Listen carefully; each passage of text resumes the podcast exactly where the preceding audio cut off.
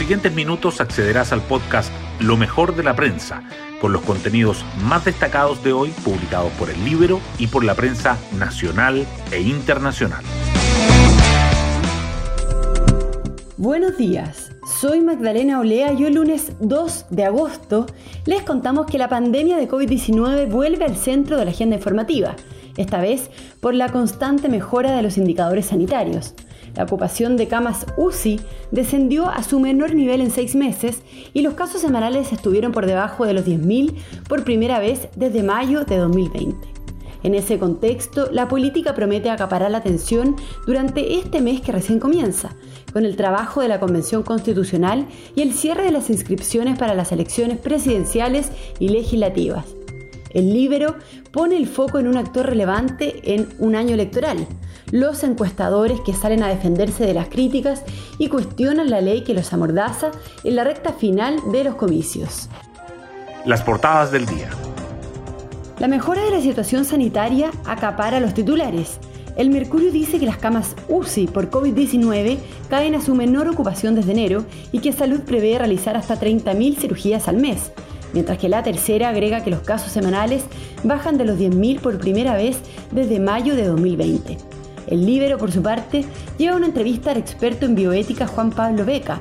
Chile ha sido un ejemplo de efectividad y de justicia en su programa de vacunación, dice. Las noticias deportivas también sobresalen. El Mercurio y la tercera remarcan que Universidad de Chile revive con los goles de la Ribey y vence 2-1 a Universidad Católica. También que el golf nacional rozó el podio en los Juegos Olímpicos de Tokio y que el italiano Marcel Lamont Jacobs ganó los 100 metros planos y se convirtió en el sucesor de Usain Bolt. Los temas políticos siguen presentes. El Mercurio destaca que la posición de Elisa Loncón sobre la violencia en la zona sur genera una intensa discusión entre los convencionales. Y la tercera resalta que Narváez, Proboste y Maldonado tendrán cuatro debates. Los asuntos económicos igualmente se hace un espacio. El Mercurio dice que la amenaza de huelga en la mina escondida eleva la presión sobre el mercado del cobre la tercera señala que los analistas prevén un potente segundo trimestre para las empresas. Y el diario financiero titula que la colombiana ISA alista una oferta para la licitación de la mega línea eléctrica entre Antofagasta y Santiago. Temas del Libero. La periodista del Libero Francisca Escalona explica cómo los encuestadores se defienden y critica la ley que los amordaza en la recta final de las elecciones. Con los resultados de las últimas elecciones, las encuestas han sido duramente criticadas. Cuatro representantes de empresa del rubro de los estudios de comunicación entregan al Libero su versión y plantean las dificultades que han tenido que sortear. Desde Academic Criteria, Black and White y la Facultad de Gobierno de la Universidad del Desarrollo aseguran que más allá de una posible disminución en la capacidad de predecir los resultados, hay factores que dificultan el análisis, comenzando por la normativa que prohíbe la publicación y divulgación de encuestas de opinión en un plazo de de 15 días previos a la elección. Con esta restricción, dice el fundador de Criteria, Cristian Valdivieso, intentar predecir algo con tres semanas de anticipación, como exige la ley, no solo es imposible, sino que es irresponsable. Pueden encontrar esta nota en www.ellibero.cl. Hoy destacamos de la prensa. La ocupación de la SUSI por COVID-19 cae a su menor nivel en seis meses y Salud prevé hacer entre 20 y 30 mil cirugías al mes para cortar las listas de espera.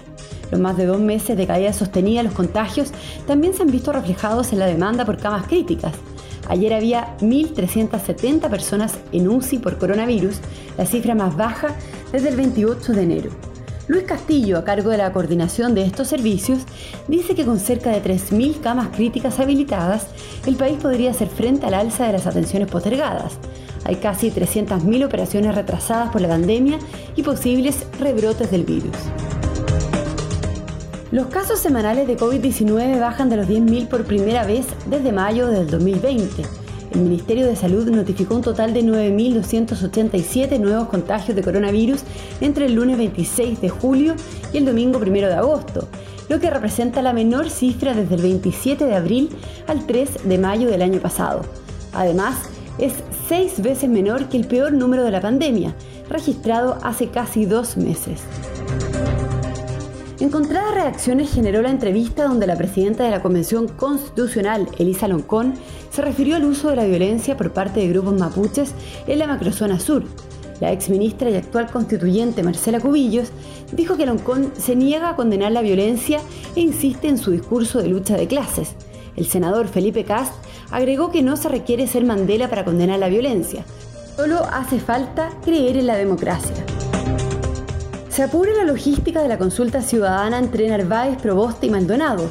Organizadores de la primaria convencional de unidad constituyente buscan hasta cuatro debates y contrataron la impresión de unos 2 millones de votos foliados, un volumen muy por encima de las expectativas de convocatoria, pero que apunta a cubrir cualquier margen de sorpresa y con el cual el bloque rehúsa darse por derrotado de entrada, mandando a hacer menos que los sufragios computados en la primaria entre el Partido Comunista y el Frente Amplio.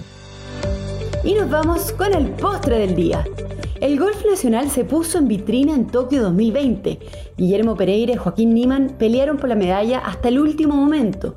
Un viaje olímpico que pone en un sitial distinto a sus nombres y a la disciplina en que compiten.